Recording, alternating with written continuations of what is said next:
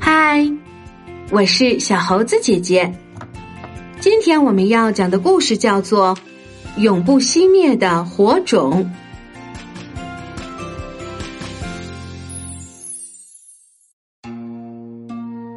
每到天黑，家家户户都会扭亮电灯，一盏盏的灯光使我们在晚上还能读书工作。但是古时候的人晚上没有电灯怎么办呢？你一定会说，点蜡烛也可以点煤油灯呀，对不对？那么在更早人们根本还不会使用火的时候，又是怎样的情景呢？关于人类如何学会用火，有一则很有趣的神话故事。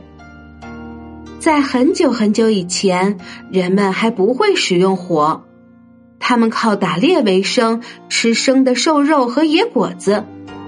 白天，他们在太阳下工作、唱歌，但是到了夜里，大地一片漆黑，只有天上的月亮洒下一点微弱的光。这时，眼睛锐利的野兽就会趁人不注意，从背后扑上来把人吃掉。所以人们都害怕的躲到洞穴里去了。凶狠的野兽发出愤怒的咆哮，森林里饥饿的动物正在到处寻找食物。黑夜真是可怕呀！人们都这样说。有一个乌云密布的晚上。人们像平常一样早早的躲回家里睡觉去。轰隆轰隆，外面闪电夹着雷声，还有野兽断续的吼叫声，使得洞里的人们比平常更加害怕。这时，一个聪明又勇敢的人望着洞穴外面的闪电，心里想着：“我要想个办法，让大家晚上不再害怕。”但是有什么办法呢？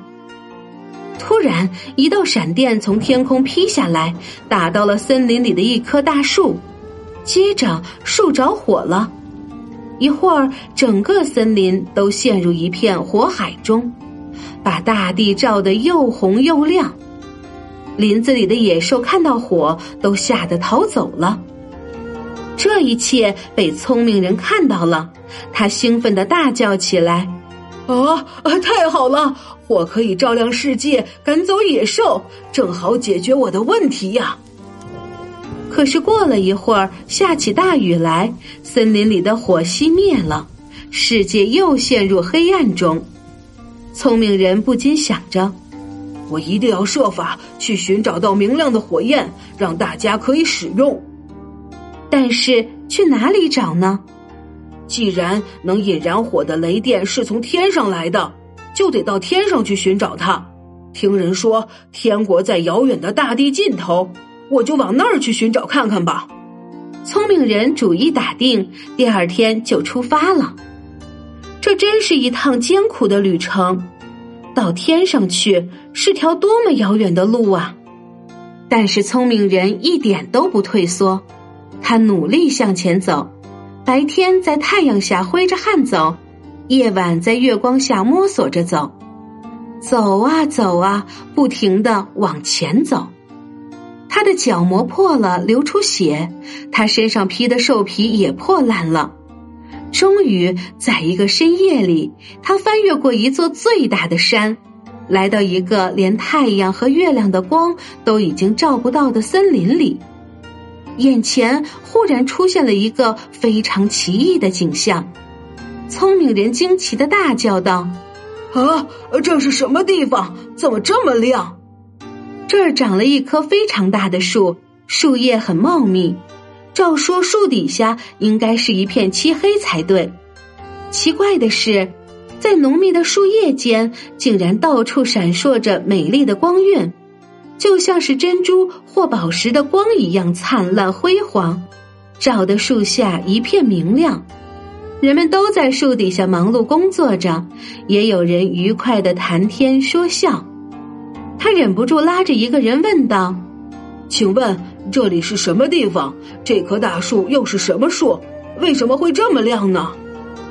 那个人说：“这里是岁明国。”这棵树就是我们最珍贵的岁树。至于为什么这么亮，你自己看看就知道了。聪明人只好自己睁大眼睛寻找答案。他仔细的仰头观察着，发现在浓密的树叶间有许多大鸟正不断的啄着树干。这些大鸟有着长长的脚爪、黑黑的背脊，以及又硬又长的嘴。大鸟每啄一次树干，就会出现一朵火花。许多大鸟不停的啄着树干，于是东一闪西一闪，就使整个碎明国灿烂无比了。哦，原来是这样，我为什么不也试试看呢？聪明人跳了起来，他随手捡了一根较细的树枝，去钻另一根较大的树枝。他用力钻呐钻呐，一缕白烟冒了出来。他又继续钻着，忽然发热的木头上跳出一朵小小的火焰。慢慢的，火焰越来越大，把树枝都燃烧起来了。啊啊！我找到火了！我找到火了！聪明人高兴的又叫又跳，美丽的火光照亮了他兴奋的脸。聪明人又想，除了碎木，其他的木头是不是也可以取到火呢？于是他在碎明国里找到了几种不同的树，折下树枝试了又试，火花从各种不同的树枝里钻了出来。聪明人高兴极了。从碎明国的鸟儿啄树，他领悟到了钻木取火的道理。这真是一个了不起的发现呀！回到自己的家乡以后，他就把这种方法教给了人们。不久，大家都会取火了。从此以后，人们不再害怕黑夜，因为野兽一看到火就远远逃开了。不但如此，他们还学会用火烧熟食物来吃。大家都非常感激聪明人不辞辛苦的去寻找火。